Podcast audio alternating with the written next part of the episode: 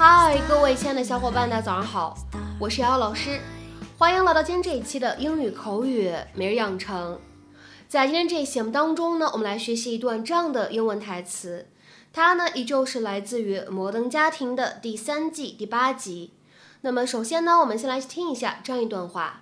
Hey, look, I know you were reluctant to get that massage, but I think we can both agree it had a happy ending. Hey, look, I know you were reluctant to get that massage, but I think we can both agree it had a happy ending. 嘿，我知道你之前不太愿意做按摩，但我觉得现在应该咱们都觉得这事儿有个皆大欢喜的结局了。Hey, look, I know you were reluctant to get that massage, but I think we can both agree it had a happy ending. Hey, look, I know you were reluctant to get that massage, but I think we can both agree it had a happy ending. 那么在这样一段话当中呢，我们需要注意哪些发音技巧呢？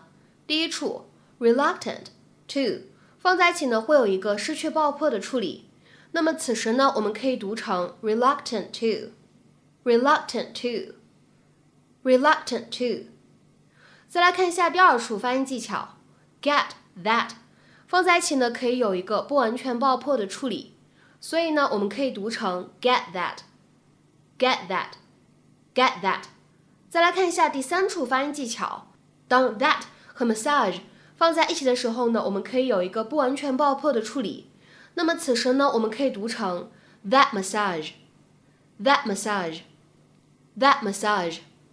然后呢，再往后面看，当 but 和 I 放在一起的时候呢，我们可以有一个连读。然后呢，在美式发音当中，此处连读之后呢，还会形成一个 flap t 闪音。所以呢，放在一起，我们呢可以读成 but I，but I。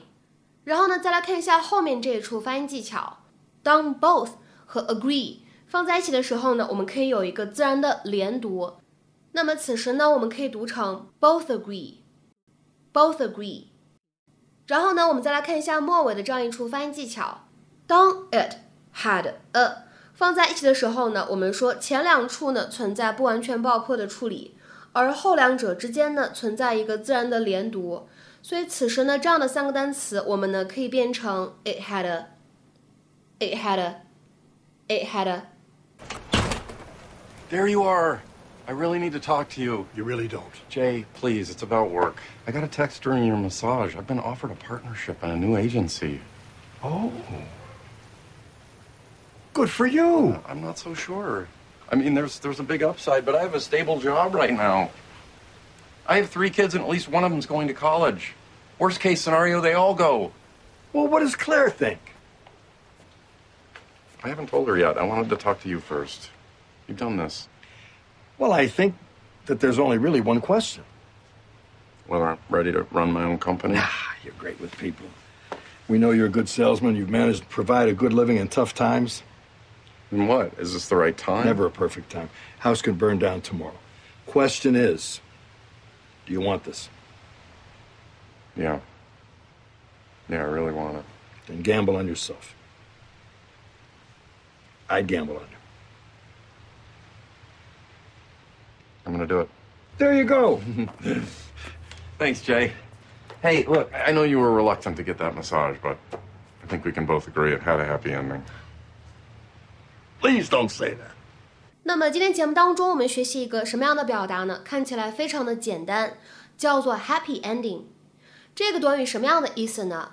我不知道各位同学有没有刷微博的习惯啊？反正我最近就是追剧的时候，总是会有一些微博的网友在那个超话的话题下面问，说这个剧到底是 H E 还是 B E？我当时都看懵了啊，不知道到底是什么意思。后来呢，我搜了一下才知道，H E 指的是 happy ending，就是那种大团圆的结局，而 B E 呢就指的是 bad ending，就是悲剧来收尾。那么下面呢，我们来看一下 happy ending 它所对应的一个英文解释：the ending of a story or a series of events in which the people involved are happy or all problems are solved。其实呢，就指的是一个高兴的、快乐的结局，所有人都有好结果的结局。 那么下面呢，我们来看几个例子。第一个，The story has a happy ending。这个故事有一个圆满的结尾。The story has a happy ending。那么下面呢，我们再来看一下第二个例子。 This scandalous story might have a happy ending after all。这个让人反感的事情，可能最后还有一个大圆满的结局呢。This scandalous story might have a happy ending after all。